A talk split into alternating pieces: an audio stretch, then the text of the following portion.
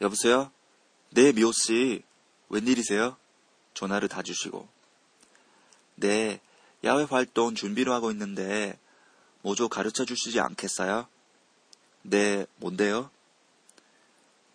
저 우리 이번 달에는 팀을 짜서 배구랑 탁구랑 피구랑 하기로 했잖아요.